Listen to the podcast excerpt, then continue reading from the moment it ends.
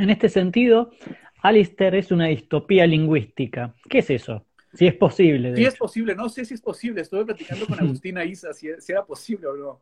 ¿no? Este, pero claro, eh, eh, eh, la forma en la, que, en la que nos venden nuestras propias palabras, todo esto salió por estos jueguitos que hace Facebook con nosotros. Yo me di cuenta que empezaba a platicar con mis amigos de tal y tal de un viaje y nos aparecía agencias de viaje con ese sitio en específico dije, la puta madre, nos van a vender nuestras palabras. Y, esa venta va a representar lo que, lo, eh, lo, que dijo, lo que dice Bradbury, lo que dice Huxley, lo que dice este, Orwell, ¿no? Eh, eh, el, el, tener cada vez menos libertad. Ese es el centro del cuento de Alistair, ¿no?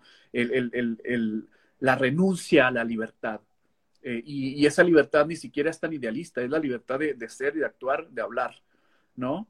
Entonces, al final de cuentas, Alistair este, se rehúsa a que le vendan las palabras y establece una micro, una micro, una micro rebelión eh, ayudado por los ciegos de la ciudad. Y, bueno, lo revientan al final, lo hacen pedazos, pero al final de cuentas él, se revela y habla, em, el, cuento toca a partes esenciales de la contemporaneidad, como Snowden, habla un poco de la obra de Felipe Casals, eh, eh, eh, se convierte en un poeta dadaísta con las palabras que van sobrando de la realidad. Entonces, bueno, este cuento, fíjate que tiene un corte generacional, Fernando. Mis amigos ya más grandecitos no dan pie con bola, ¿no? Están más perdidos que, que, un, que un turista en el subte de Buenos Aires. ¿no? Pero mis amigos más jóvenes, mis estudiantes de menos de 25, lo, lo, lo, lo, han, lo han procesado muy bien. Entonces, es un cuento generacional, para mi desgracia, ¿no? Un digamos que las formas, quizás hoy las formas de se manifiestan en este preferiría no. Sí, sí, sí.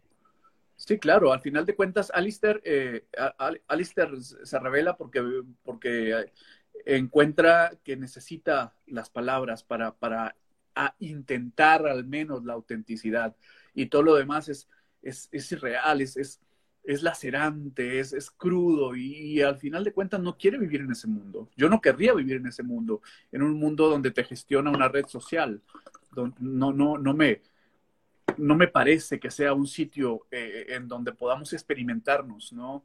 en donde podamos explorarnos también, ya digamos, no, ya no digamos ni siquiera democráticamente, personalmente, sexualmente, eh, eh, espiritualmente, ¿no? ¿no? No hay sitio, no va a haber espacio para la exploración.